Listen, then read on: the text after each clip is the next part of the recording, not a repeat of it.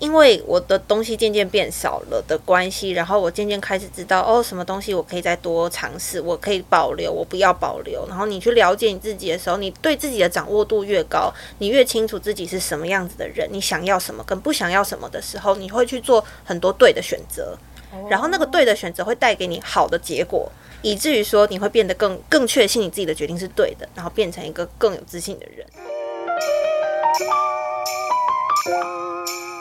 迷人好时光是由女人咪跟绿藤生机共同制播哦。最近呢，天气非常的炎热，然后再加上我们是女生嘛，就很容易在生理期期间的时候发生私密处会有一些闷热或者是瘙痒异味的这样的情形出现。所以这时候呢，就要推荐大家一个非常好用的产品。那就是由绿藤跟女儿米一起打造的咪探私密沐浴露，那它也是市面上很罕见用百分之百都是天然来源洁净配方打造而成的一个私密沐浴露哦。市面上虽然有非常多女私沐浴露的产品，但这一款是百分之百天然来源，这件事情非常非常罕见，然后也是把温柔做到极致的一支产品。那就在你洗完之后，一定可以感受到肌肤的柔嫩，而且也不会再闷热或是感觉到有异味，真的很适合这个夏天，就是用起来超赞。过去的八年来呢，就有超过十万名的顾客支持了这支产品，也给我们非常多的好评回馈。对，所以现在听到这边分享一个很优惠的讯息给大家哦，现在你只要到绿藤官网门市使用代码密探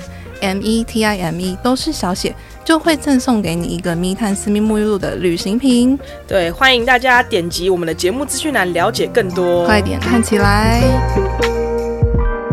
Hello，大家好，欢迎来到迷人好时光，我是小兰，我是阿卡。今天第二集的节目，我们邀请到了一位非常知名也有人气的一个 YouTuber。他也是个创业家，然后也在推广极简生活。我们邀请他来跟我们打声招呼。Hello，大家好，我是莫阳，目前主要在做居家整理、断舍离啊相关的主题，是一名 YouTuber。那我们先请莫阳跟我们介绍一下什么是极简生活，好不好？我觉得这定义大家不要被它吓到了，好像很极端或是很简单一样。但其实对我来讲，它就是只保留生活上需要的物品，其他的我们可以做取舍。就这么简单，所以这个东西对我有价值，这段关系、这段实体的、虚体的有带给我价值，我就保留；如果没有，我评估是之后觉得我可以放下了，那我就放下。嗯，就这么简单而已。可是每个人的需要跟评估的点是不是都不太一样？都不太一样，所以每个人呈现出来的程度跟他们自己期望之中会想到，哎，极简要有什么样的画面会不太一样。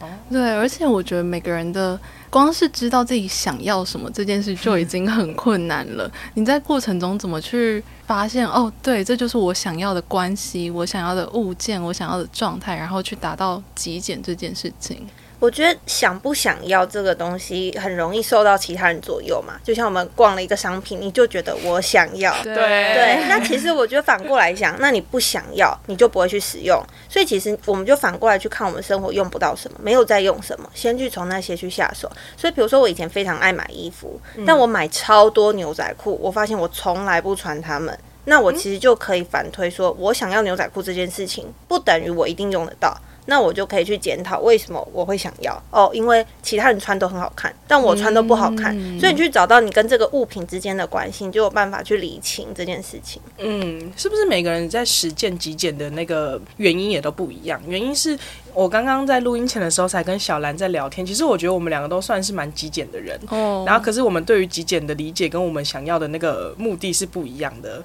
我的话可能就是因为我不想花时间整理，嗯、追求有效，对，追求有效率的生活。那小兰的话是，对，像我，我就发现我一路以来也都属于不会拥有很多东西，然后没有特别的出发的目的，但我就会希望。我在用到这个东西，我是我真的想要，或我真的需要它。嗯、这也反映在我购物的时候，嗯、我就只会针对哦，我真的觉得我离开了这个当场，我回家会想到它，那我就会买。或者我真的很必要，比如说需要一个牙刷，那我就会去买它。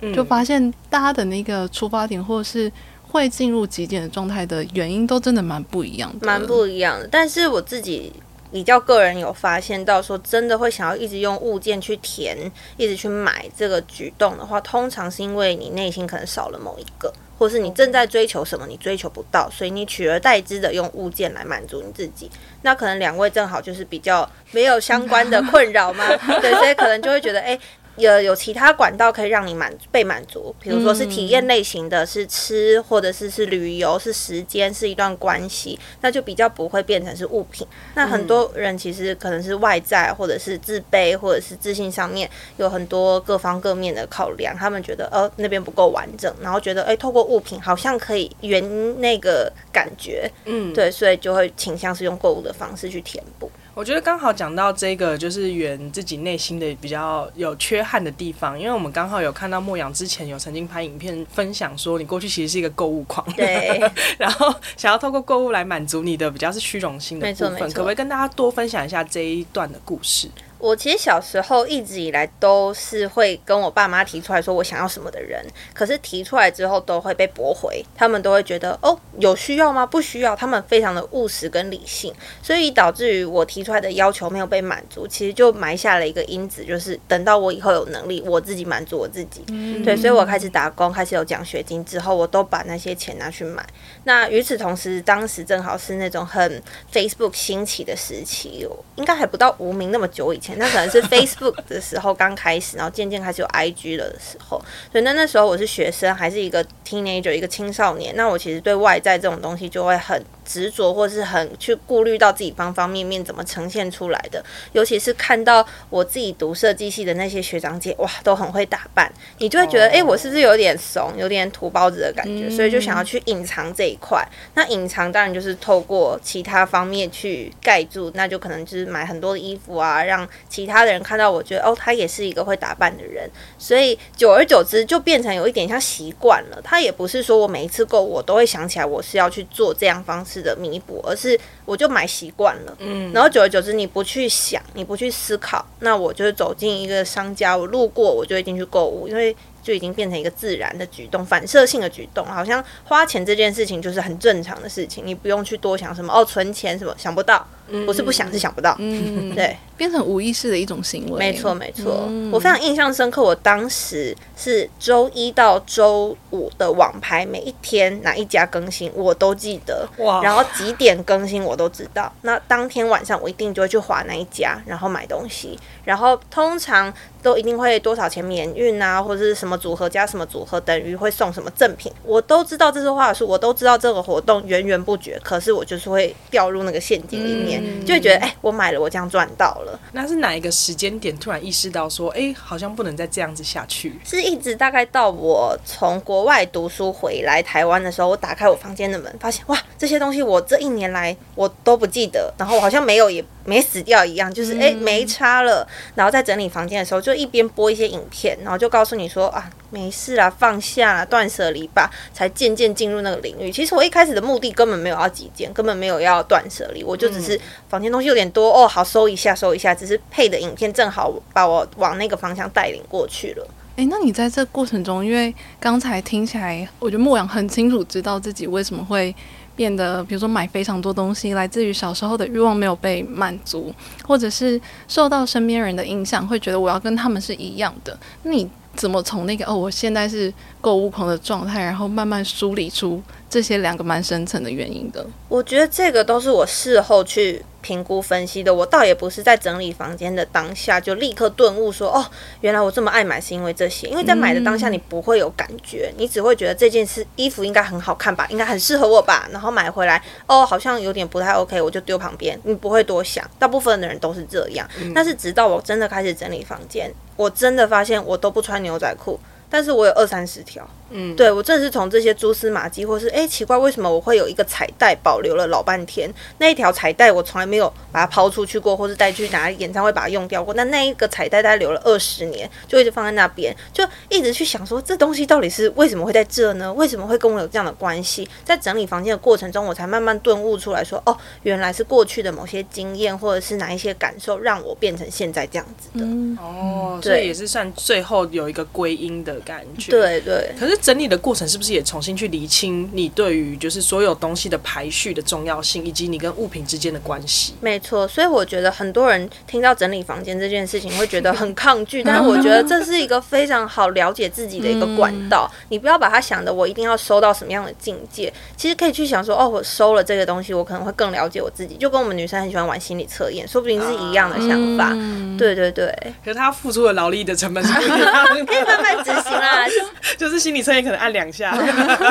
按整理房间一个早上。哎，我之前我之前有这个阶段的时候，也是我属于那种。要很有感觉才会决定，嗯，我今天要来整理房间。然后后来有一段时间，我就觉得，嗯，我今天一天只要丢掉一个东西就好了。嗯，对，我就觉得，哦，这东西我真的跟它没有产生任何连接，就丢一个。那我今天就算我有整理到房间。嗯，嗯，这是日本还蛮红的一本书，有提出来过，然后大卖。他是说一日丢一物，因为现在大家都觉得。要执行某一件事情太痛苦了，比如说我们要减肥好了，哦，我要去健身房三十分钟，我真的觉得太痛苦。可是如果他把它碎片化，变成那个什么原子习惯，对，就说你只需要少吃一片饼干，你就等于在减肥了。那其实很多女生就觉得，哦，我可以，我可以，我做到，嗯、对，所以把它碎片化，做一点点小执行，然后你可能一日丢一物嘛。今天心血来潮的比较大一点，你可能就丢三个，那也不错，对。就是养成所有习惯都是从降低门槛开始。对对对对对，不要想的那么难，不然永远不会开始。对，那你在就是实践这极简生活的这个过程当中，有没有遇到什么心魔？因为刚刚莫阳有分享到，其实你想要买很多东西的原因是你想要满足自己过去所缺少的。可是现在你要怎么去同时满足你过去缺少的，可是同时又不会用这么大量的购物去满足那些东西？我觉得也要反过来思考一下，就是那你一直在。使用的那些东西是不是足够？就那些带给你的价值，你要去感受一下。我们都一直在看那些我没有的，可是你以前买一些东西，一定也是因为你真的很想要、很喜欢，所以你买下来了嘛？对。那那一些东西它的价值去哪里了？你怎么现在忽然之间就无视它了？所以我其实也是在一边整理过程中，哎，我发现有一些东西我真的很常用，或是我真的死都不会想丢，我真的比较心爱的，去感受他们带给你的能量跟价值，去放大那一些点，不然真的会掉入那种无止境追逐的深深渊里面去。哎，那你你在这过程中没有一度就是？觉得哦，我这几点真是够了，我要稍微返回去一下那个之前的生活，就没有没有经历过这些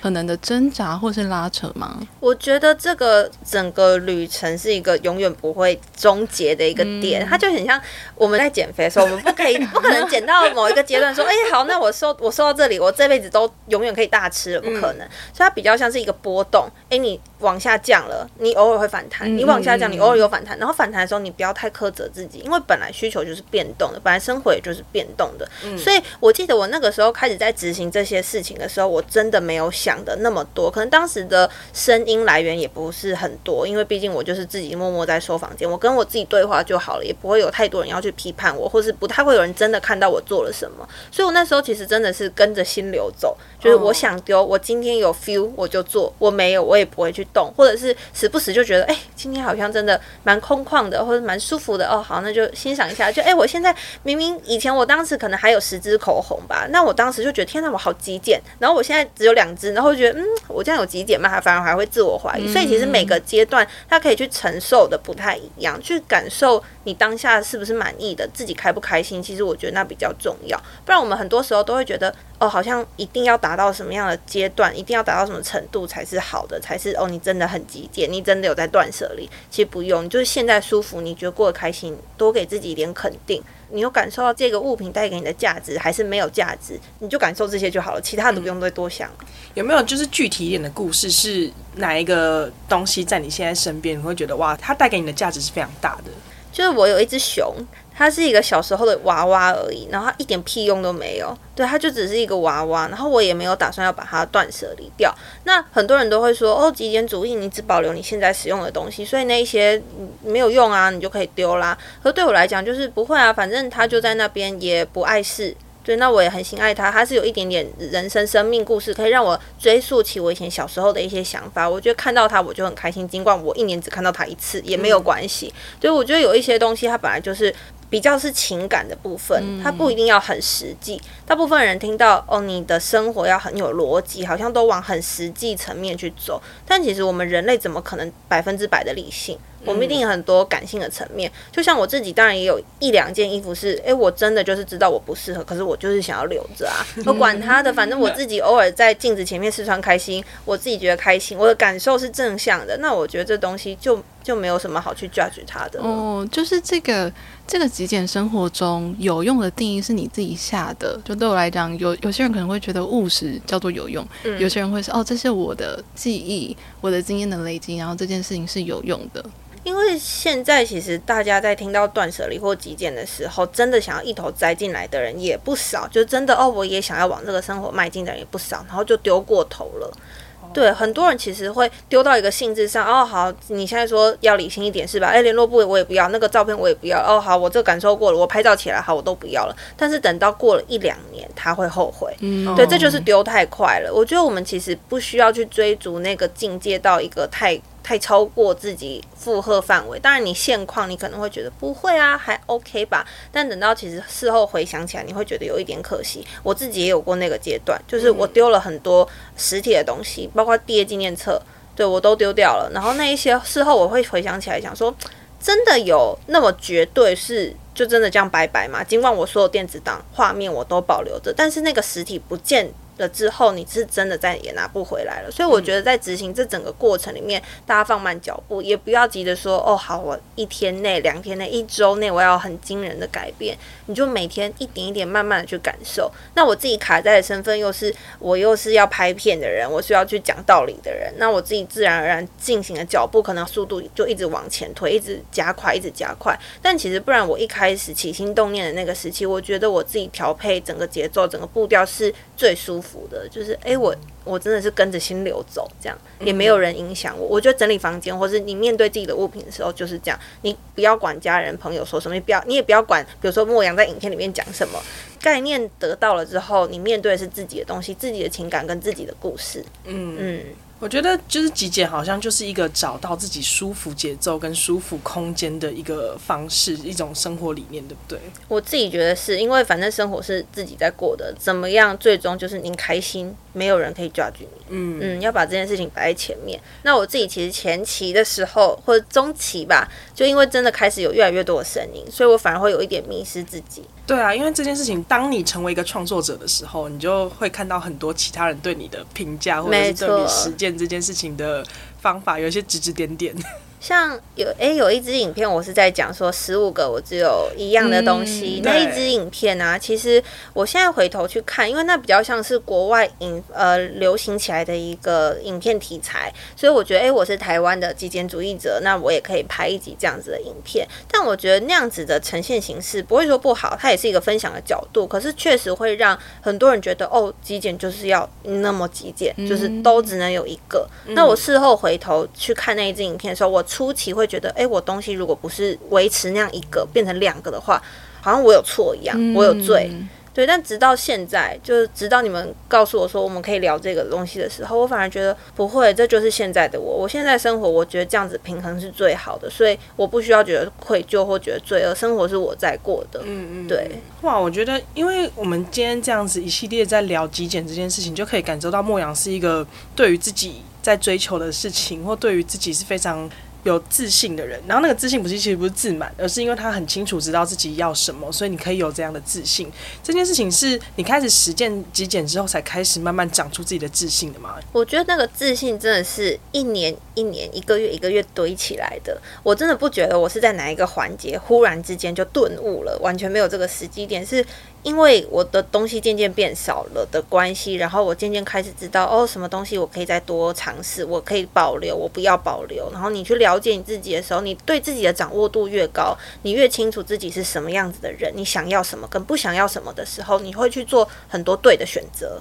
然后那个对的选择会带给你好的结果。以至于说你会变得更更确信你自己的决定是对的，然后变成一个更有自信的人，一个正向循环。对，我们就以很表层的穿着来讲好了。我们以前一定会穿一些衣服，然后你当天出门了之后，你觉得哎、欸，今天都怪怪的，我好像今天就是哪里不对，然后 或者是啊，我今天好像不应该穿这件衣服的时候，一定会有这个时候。然后你一定也会有时候是我今天穿了这件，哦，我觉得我今天好有自信，然后走路都在飘，都有风这样的感觉，你就知道哦，这件我可以常穿。对，那其实极简就是一直在摸索，所有物品类别都是在这样子去感受它的。当你把身边所有的每一个东西都变得很有把握的时候，你自然而然不会有一种对自己的自我怀疑产生。嗯，对，那你自然而然就会觉得哦。好，我今天应该没有不会做错什么决定，因为这个是我很习惯的物品，这是我很习惯呈现出来的感觉，这是我有把握的东西，所以我去做这样的选择、这样的保留、这样的决定，然后你就会变得比较有自信。我觉得我的每个环节都是因为这样，所以才慢慢变成我的个性变得比较确定一点。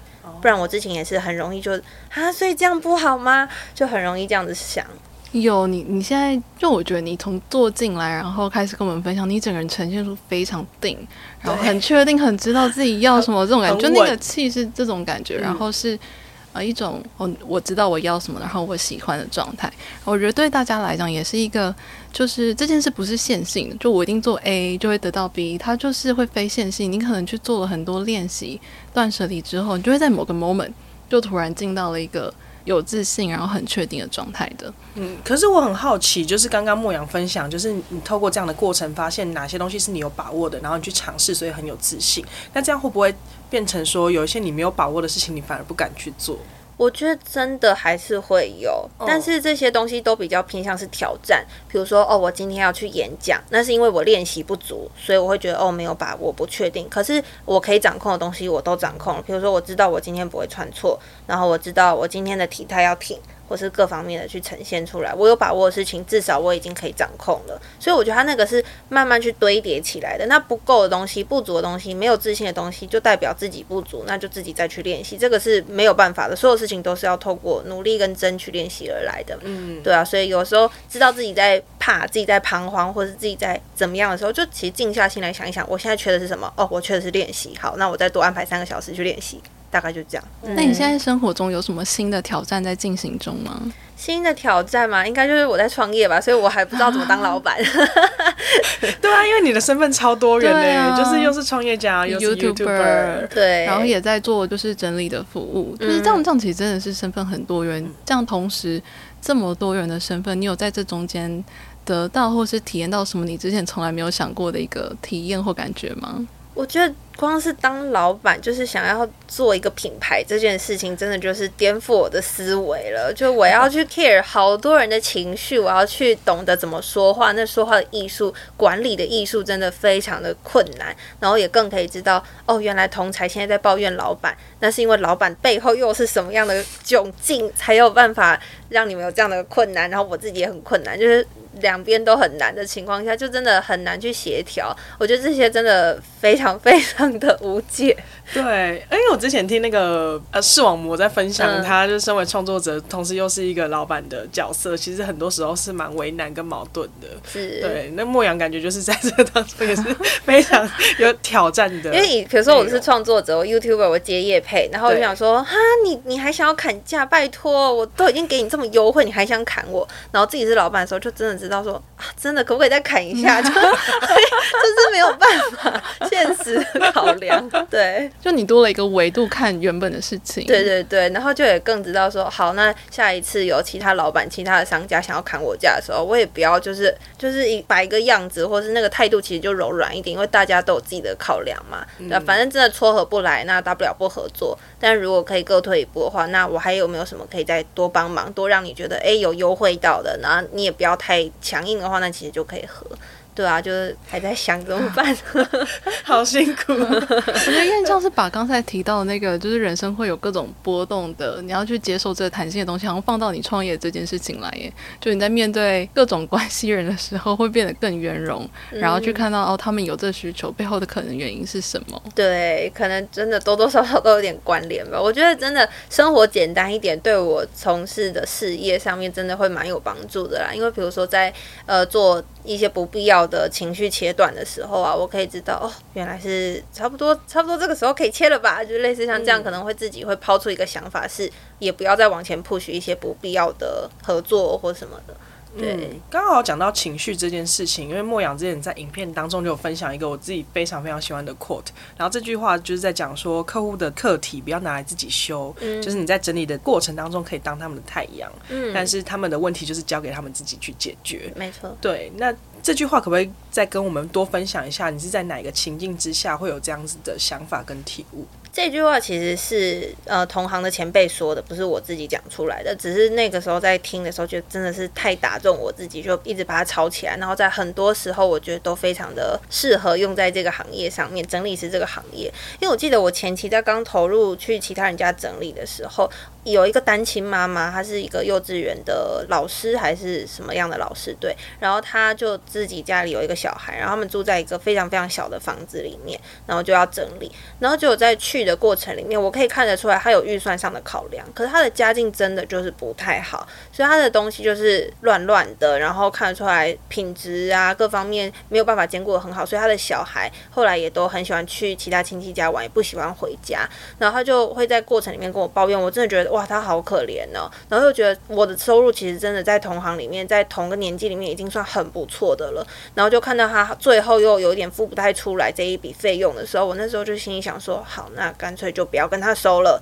所以我记得那一次好像大概是。一万二，我跟另外一个整理师去，然后我就说没关系，你就付六千给另外一个朋友就好，然后我这边就不收了。对，然后我想说好，那就这样子。可是事后呢，他就一直欠款，他那六千元他也不付了。就我已经给你一半便宜了，然后结果你另外一半你也不付，然后就开始觉得怎么这么难受？就是我想要帮人，然后我现场看到你有难处，然后结果我们得到的回报是这样。那其实后来那个老师同行前辈他就说，这是客户的课题，当他决定好要预约这个服务的时候，你。就是应该收这一笔钱，无论你有钱还是没钱，无论他有钱还是没钱，都该收，因为这是你的劳务付出，而且这是你应得的，所以那不是数字的关系。然后后来听一听，又觉得对耶，其实。就算他今天不预约我，他也会预约别人，那一样别人也会遇到同样的困扰，那我就没有必要去做这样子的退让，因为他应该是准备好了之后才来预约的啊。那如果我今天都一直把我就是好心好意一直分享给所有人的话，那我被消磨殆尽了，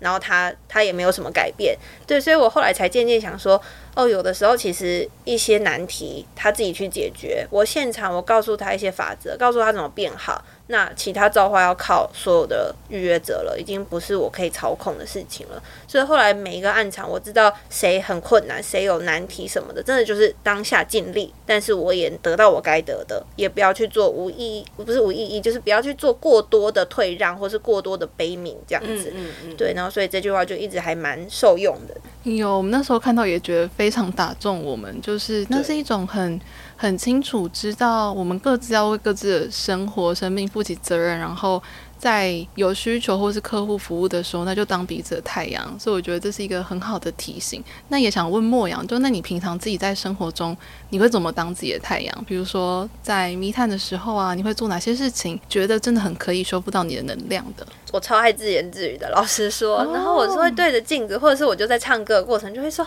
天哪，我今天做这个，我真的太棒了吧！”就是 会莫名其妙就讲一些这种话，或者在洗澡的时候，我想说：“天哪，我今天运动，我这我也太棒了吧！我现在洗个澡，好舒服哦，什么什么。”我是很喜欢有意无意就一直在赞美自己的人，就后面我才发现说：“哦，原来我好像会靠这个。”然后让自己得到更多自我肯定的能量。那现在也很多人会透过写日记啊，或是做 checklist 啊，或是 happy tracker 啊这些东西去看一下自己有没有做到很好的事情，然后给自己一点赞赏。这些我也好像都无形中会偶尔做一点做一点。对，但我自己是比较偏自我言语、自言自语的方式在肯定自己的。你好像小丸子，我觉得很可爱，对啊，超可爱的。因为我觉得自我肯定这件事情真的非常的重要，就是当你真的很认同自己在做的事情，然后从你在做的事情当中获得成就感跟快乐的时候，这件事情才是最重要的，比起其他人对你的肯定或其他人对你的批评来说，而且就非常扎实。对，我那时候可能，比如说现在出门前不是都会照一下镜子嘛？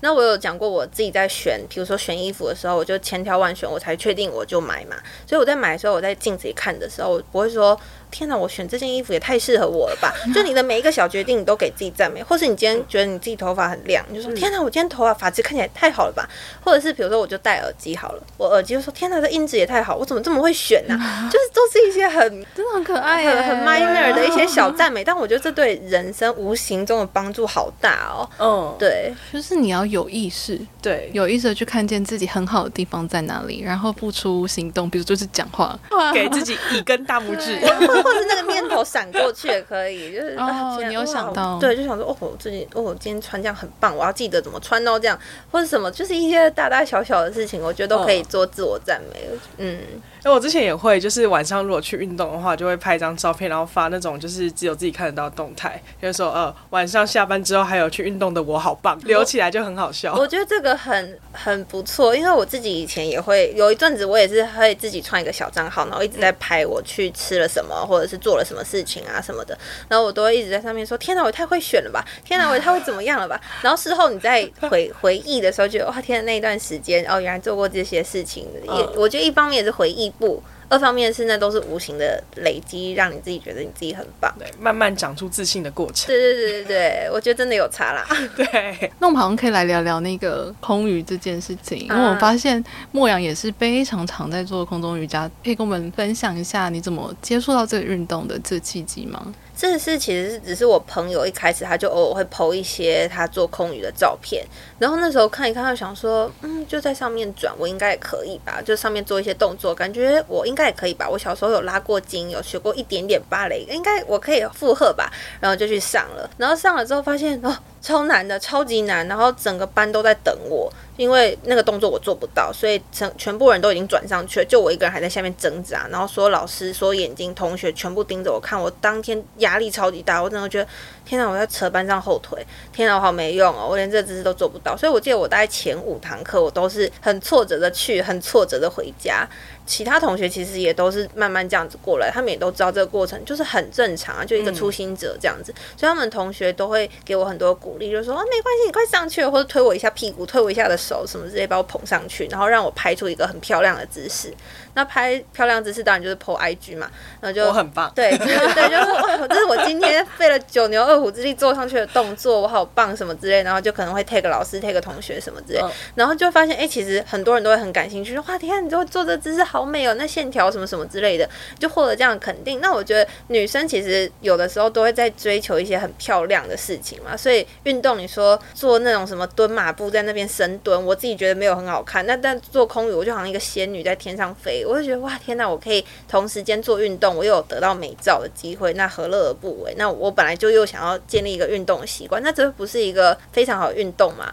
嗯，对，所以后来就渐渐坚持下来。那其实，在坚持的过程中，一样就是一直都跟不上，但直到真的又在。盯很久一点之后，你就发现你渐渐跟得上，那个成就感真的是随之而来，巨大到一个不行。然后觉得天哪，我觉得人生真的不要只追求某一件事情的成就感，要把它分散成很多各种不同的领域、各种不同的事情。而且我也觉得我在做空中瑜伽过程中，有渐渐找回那一种就是很不自满，然后无时不刻都要觉得自己不够，然后再多练习那个心情。因为其实 YouTuber 已经做到这么大了之后，很多人就说：“啊，是莫阳，我好喜欢你啊，因为我很我觉得你很棒什么，你都只会得到一些很高度的赞许，我觉得那会让一个人变得自满。对，但做空中瑜伽，我觉得又把我重新从零开始，然后就有点像是那种已经出道的偶像，然后忽然之间要变回练习生那种，把自己归零的感觉，我就觉得天哪，身边的人都 都是这样慢慢起来的。我当时我也是这样慢慢起来，现在又有一件事情可以让我这样慢慢起来，慢慢一件一件事情努力，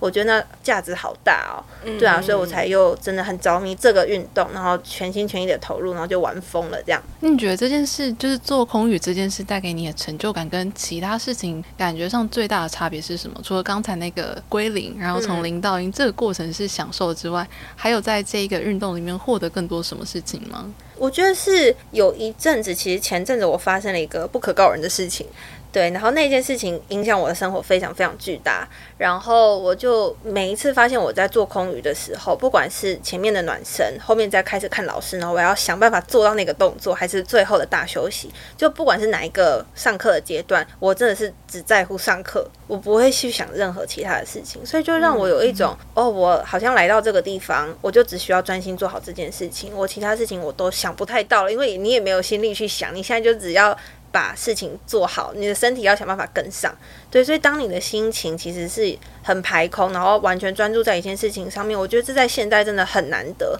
我们现在有太多 social media 或是大大小小的事情在。干扰我们的思绪，嗯、所以我们很容易想要多工重工，然后想要分心，就忽然之间注意力又被拉走了，就这些环节都会一直无时不刻存在。但结果我发现，哇，原来做瑜伽、做空中瑜伽可以让我这么的专注。我还记得那时候有一次上完课，然后老师说：“好，我们现在大休息，你就躺成一个大字形的样子，你就躺在地板上面。”然后老师就说：“来，你现在跟着你的呼吸，什么眼皮放松，鼻子放松。”我心想：谁会叫你鼻子放松、耳朵放松？这是什么感觉？可是，在那个当下，我觉得我自己做到了，因为他真的就是把你带到那个心流去，然后你就觉得哦，我的鼻子好像有慢慢松下来的感觉，就很神奇。然后在整个大休息的时候，因为是灯会全关，然后你在整个瑜伽教室就是全暗的状况下，老师会放一些很。呃，很舒心的音乐，对对对，然后让你想办法把心静下来。不知道大家有没有看过那个少年拍的《奇幻漂流》，然后他有一幕是他躺在那个木筏上面，然后仰望星空。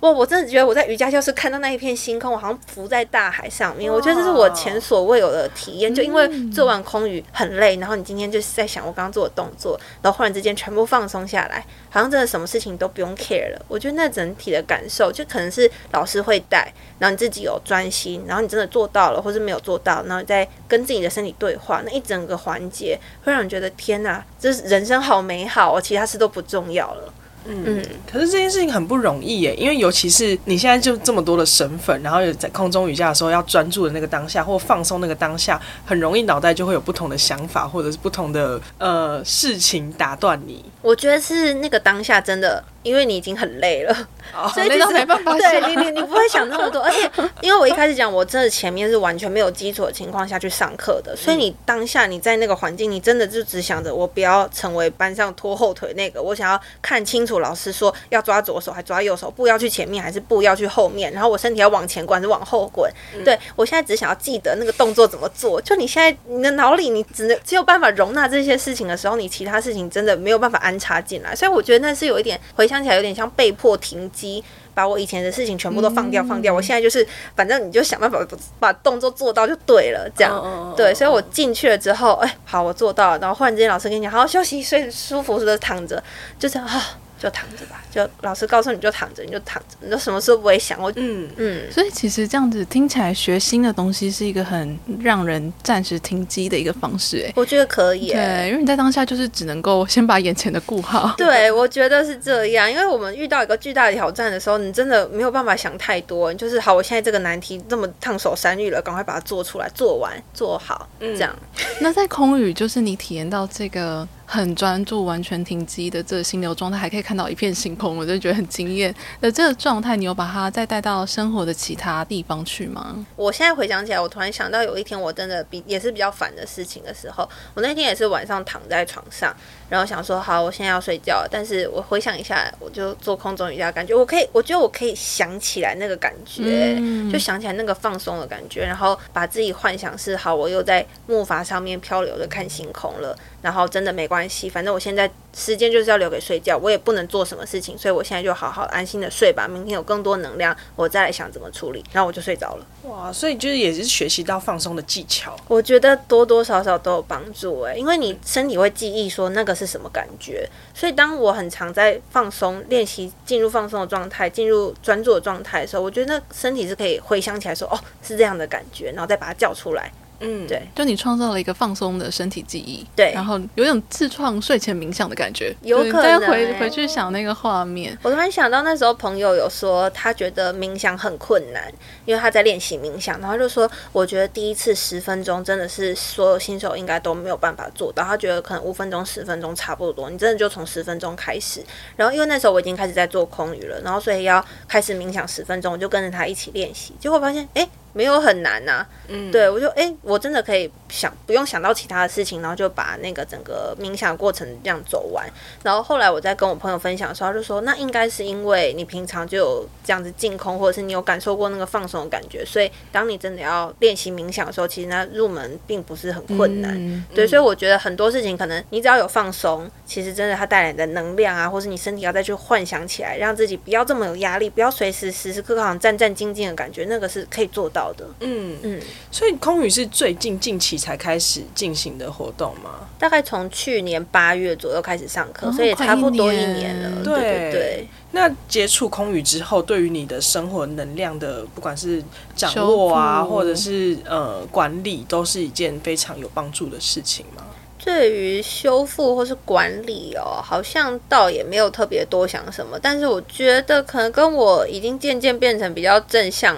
的人也会有一点关系，所以当我情绪要荡到那么谷底的时刻，目前来讲不会很多。可是自我修复，我觉得都跟今天聊过的内容都有很多的关系。比如说我无时不刻就在给自己肯定啊，嗯、或是我身边围绕的东西也都是我很确定的，嗯、或无时不刻就在断舍离，就是诶，这个东西我就评估一下。不要我就让他出去，就无时不刻好像随时都在进行，就不至于说真的已经到很难受很难受了，然后忽然之间要再把自己救起来，好像变成一个比较需要花时间心力的部分，然后再加上因为我身边的人。也渐渐发现，好像其实都蛮正能量的，所以我就蛮常跟他们聊天啊，相处，就发现，嗯，每个人的快乐其实也是很简单的，oh. 对，就是诶，知道这个人其实他喝一杯奶茶，他说笑笑眯眯的嘛，然后那个人其实睡饱，他就不会跟我发脾气，就你会去观察一些身边的人他的一些小确幸，然后就套用回自己身上，就发现。好，其实人生的快乐跟不快乐真的差不多，就是那一些的时候，就会觉得比较放下。尽管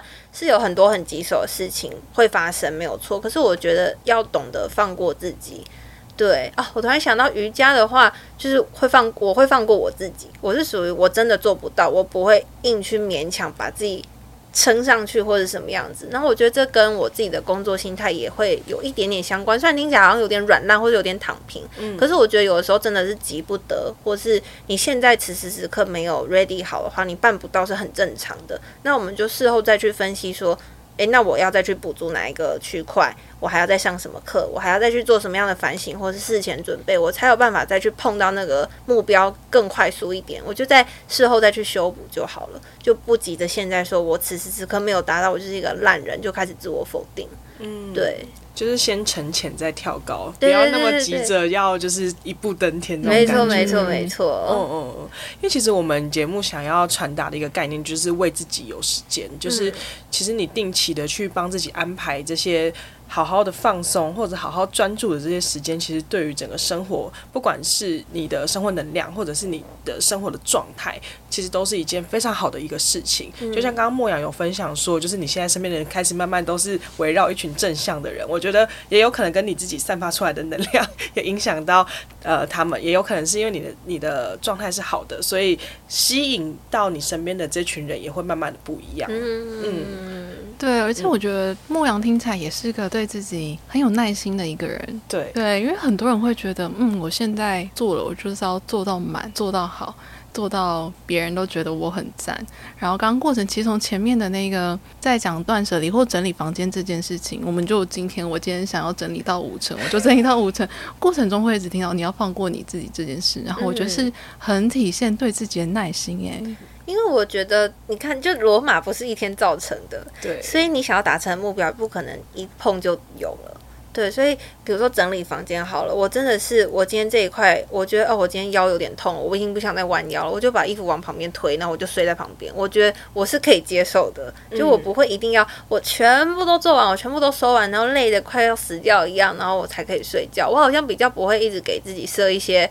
很需要 push 自己的一些标准，但是我是一个会说也会做的人，就我不会一直想、一直想、一直想，然后都不做，我就走一步算一步，走一步算一步，反正先求有再求好，就慢慢做，然后再想怎么办，怎么样更好，还可以再做什么，再做到哪里，就一步一步慢慢走。所以其实有些以前的朋友可能会说，诶，我们当初说要一起讨论做 YouTube，结果只有我开始一直狂做猛做，然后他们都还没有开始，直到现在他们都还在想啊，是不是要开个 YouTube 频道？可我当时真的是我也不太。太会剪片，反正我就先做再说，对啊，要优化就事后再说吧。反正我现在也是个 nobody，反正也没有人要看我影片，我就先做了。不好的话，我再想办法。就比较类似像走一步算一步的人啦。所以要说有耐心吗？真的是把我说的很美好的。哎、欸，那我我很好奇，因为就是现在的这个状态跟以前的状态感觉差非常多。如果有一个机会跟过去的自己，那个购物狂的时候自己，跟很很自卑、很焦虑那时候的自己说一些话的话，你会想要跟以前的你说什么？如果可以跟购物狂的自己说一些话，那真的是我会说，你还是再想想，为什么真的需要做这一笔花费吧？因为我以前真的是月光到一个非常夸张。我记得我回宿舍的第一件事情就是脱光我全身的衣服，剩内衣裤。为什么呢？因为我舍不得开冷气，因为冷气对学生来讲比较贵嘛。然后我就要把所有那些冷气的钱拿去买衣服，就已经痴狂到这种地步了。对，所以对，所以我会想说。我如果我只是只顾外在的光鲜亮丽，而不顾我平常日常的生活，那这样算什么生活？对啊，我为什么要体现出这么表里不一？在别人面前，我就是一个非常漂亮的女生，结果实际上回到家居然是这副德性，这真的是我要的吗？我当下真的是从来不会这样子暂停去思考这些事情。但如果有机会的话，我可能会想要点醒一下吧。我倒也不会急着说，我就要把我自己从那个当下状态脱离出来。可是我会希望有一个人可以去稍微触碰一下我说。诶，你要不要再多想想，往哪个方面去想想看，为什么会变成这个样子？而且明明吹冷气是一件舒服的事情，为什么要牺牲它？就汗流浃背的在家里工作，这样子是对的吗？就没有必要把自己活得那么痛苦，就为了让其他人觉得你光鲜亮丽，太本末倒置了。嗯，诶，那我很想要延续问诶，刚才是对过去的购物狂的自己说的话吗？那如果是现在你对未来的你呢？可能三年五年，现在这个时间点，你会想对未来的那个你说什么吗？啊，对未来的自己吗？好像没有什么好说的，啊，就你已经在完全是你想要的状态里面了。我觉得我自从开始接触极简之后，我就渐渐成为一个现况很好、知足就好，然后其他事情不要再去多想什么的。嗯、很现在。对，当然我会有一些我想要去追求的事情，比如说我这篇贴文我发出去，我还是希望得到多少的触及，就是一些就是很日常、很 minor 的一些小小的目标，还是都会存在的。但是你要说真的，好像再更大一点，说我一定要。住到什么地方，或者是我一定要生几个孩子，或者是呃，我未来一定要达成更大的什么目标，我一定要登上什么样的舞台？我觉得还还好。我觉得人生的成就感来源，嗯、自从我开始接触空余之后，我觉得来源太多了，不只局限在哦，我 YouTube 上面很有名，我赚了很多钱。我觉得就算我空中瑜伽的那些同学，他们都是社会里面小小的人物，可是他们在瑜伽上面这件事情表现的这么好，他们就是有很值得让人敬佩的地方。嗯，对，所以我真的。是也是被那些同学给启发的到一个不行，就是啊天哪，这些同学就是很专心的做好一件事情，他在那边就是闪闪发光。哇，嗯、好重要的提醒。对啊，对啊。那你有理想的状态吗？以及你现在有在那个理想状态里面吗？理想状态吗？我觉得我前阵子跟我朋友聊天，我说如果你问我，我现在对我自己工作满意度几分，我会毫不犹豫说满分十分，我会给十分。哇，对。但是你要说我在。这个工作里面没有抱怨吗？不会啊，我也是一天到晚觉得谁很烦啊，或谁什么事情不好。可是纵观来讲，我会觉得这个状态就是我想要的，我也喜欢的。Oh. 对，虽然说哦，当老板是一个未知的挑战，或是以前还不是老板是自由自己工作的时候，你也会觉得啊，我没有一个剪辑师，然后什么事情都自己来，好累。你每一个环节，每一个工作，一定都会有不满意的地方。可是纵观来讲，我觉得就一定会有好有坏，所以就觉得嗯，好，应该很满意吧，很知足吧，那就这样，很好。对，就是乐在当下，嗯、活在当下的那种感觉。对对对，就会、嗯、会一直去放大一些好的部分，然后真的不好的部分就好啦，真的也没有那么不好啦，算了。就是把人生的焦点放在真的会让你开心的事情上面。对对，我觉得我现在一直在找乐子。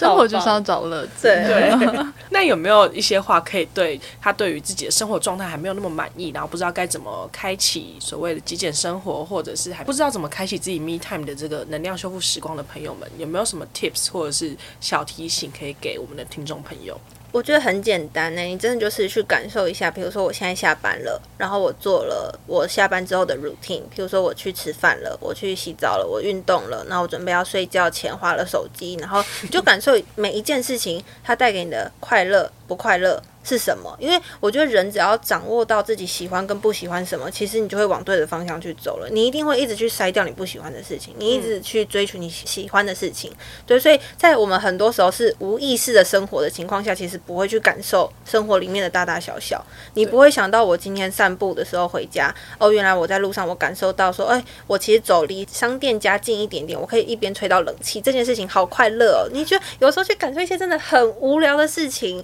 你就会更认识你自己。你倒也不用急着说，我一定要达成什么样的目标，我要变成什么样子的人。我就先从了解自己开始，你掌控好，我知道自己是什么样的情况下会喜会悲，我觉得就会对人生有很大的帮助。很棒的提醒，对啊，就是开心真的很简单，然后最重要的就是你了解你自己，从很小的地方开始有感觉去觉察，觉察到哦，原来这件事我真的不喜欢，我觉得好烦，那也没关系，下次减少就好了。对对对，然后你觉得这件事哇，真的会带给我快乐，那就下次多一点这些比例。对对对，然后你自然而然就会变成你想要成为的人，就这么简单。哇，这就 是什么魔法？这就是人生里的原子习惯啊！这不就是那一本书在一直倡导吗？就是喜欢的事，不喜欢的事，你想要习成为什么样的习惯，不想要什么习惯，就一点一点加加减减，你就会成为那样子的人了。哦，嗯，今天听到这节，大家都会成为一个你喜欢的人，从自己的需求体察去出发，然后尽量把你生活当中好的地方无限的放大，然后坏的地方尽量缩小，或者是转个念，嗯，其实你就可以过得一个非常快乐，然后健康的心理健康的生活。没错，没错。